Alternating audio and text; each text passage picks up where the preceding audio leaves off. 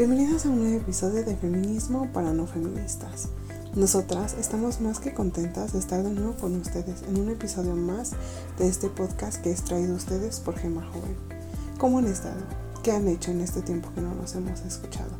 Nosotras las hemos extrañado mucho y ahora que estamos en el mes del orgullo LGBT les traemos un tema súper interesante para reflexionar feministamente este mes del orgullo. Pero antes de empezar, queremos que nos conozcan mejor que seamos más cercanas. Así que permítanos presentarnos un poco más. Hola, hola, gracias compañera Abril. Sí, creo que es muy buena idea que nos volvamos a presentar. Mi nombre es Betty, eh, yo soy egresada de la carrera de Psicología Social de UAM Iztapalapa. Llevo aproximadamente año y medio con Gema Joven y pues fui una de las pioneras que inició este proyecto de los podcasts de feminismos para no feministas. Eh, espero que los hayan disfrutado tanto como nosotros a lo largo de este tiempo y pues me da mucho gusto que estén aquí de nuevo escuchándonos. Hola a todas, un gusto estar de nuevo con ustedes. Me gusta mucho esta idea de que nos conozcan un poco mejor. Me presento. Yo soy estudiante de la carrera de Psicología Social en la UAM Iztapalapa. Y bueno, yo ya estoy casi por acabar la carrera y yo entré Gema Joven ya que me interesó hacer mi servicio social aquí por la perspectiva de género que manejan y estoy muy contenta de formar parte de este proyecto. Hola compañeras, qué gusto estar de regreso. Yo también aprovecho para presentarme, soy Carla, socióloga de la querida UAM Iztapalapa. Llevo ya un ratito siendo parte de Gema Joven, una experiencia que para mí ha sido por demás extraordinaria y que entre otras muchísimas cosas me ha llevado a mirar, cuestionar y vivir la cotidianidad desde una perspectiva feminista.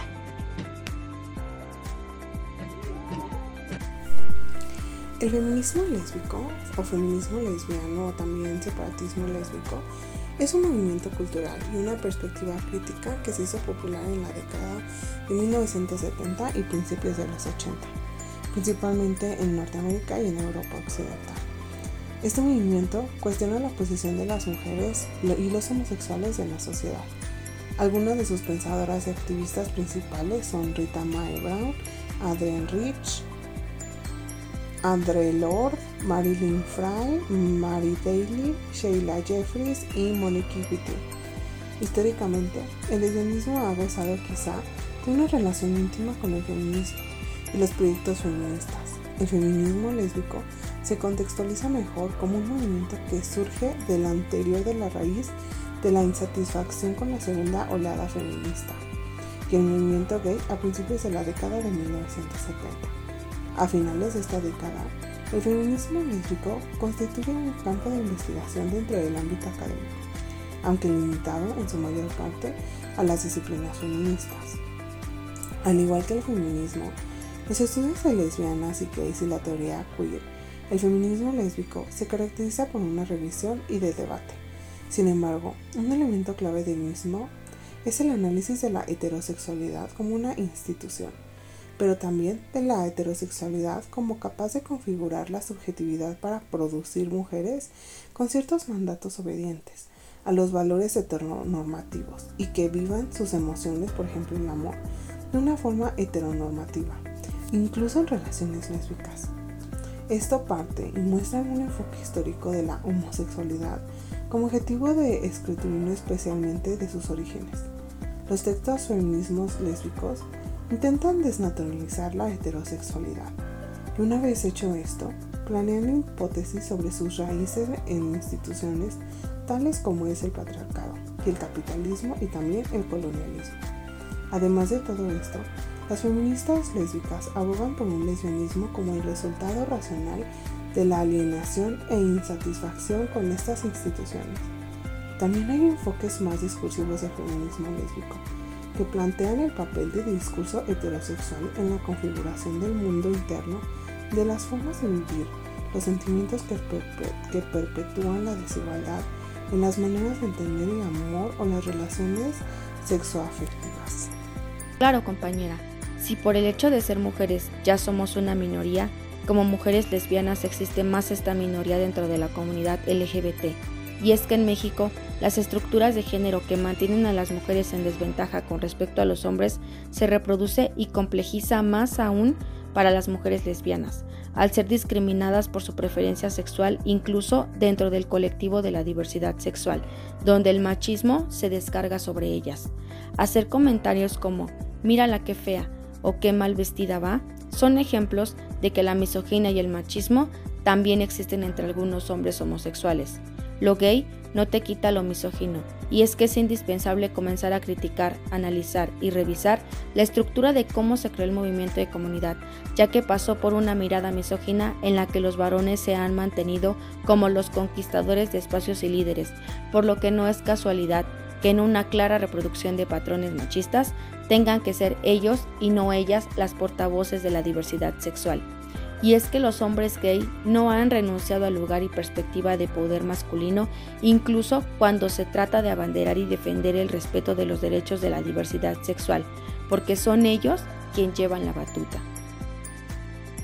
Coincido totalmente contigo, compañera. Es que justamente la homofobia y la misoginia tienen un origen común, que es el desprecio a lo femenino y lamentablemente las mujeres lesbianas corren especial riesgo de violencia eh, como resultado de la misoginia y de la inequidad de género en la sociedad.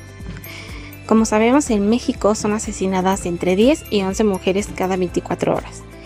La mayoría de estos casos, por supuesto, no se resuelven. Y si además a eso le agregas que son mujeres lesbianas o trans, es muy probable que sus asesinatos sean crímenes de odio y que nunca, nunca se castiguen. Los crímenes de odio suelen revestirse de una violencia simbólica con la que se intenta degradar aún más a las mujeres. Las agresiones tienen una causa. Se trata de una suerte de venganza contra las mujeres por no estar a disposición de la lógica sexual que coloca al varón heterosexual como centro de la sociedad. Y en verdad es horrible. Muchos de los casos de violencia contra mujeres lesbianas incluyen una violación sexual de carácter correctivo, le llaman, que tiene como objetivo sancionar y castigar su orientación sexual. Y a lo mejor este ejemplo es el ejemplo más horrendo de la violencia que vive la comunidad lésbica. Porque pues también están las que se viven en el día a día que están ligadas a situaciones más de discriminación e incluso de burla.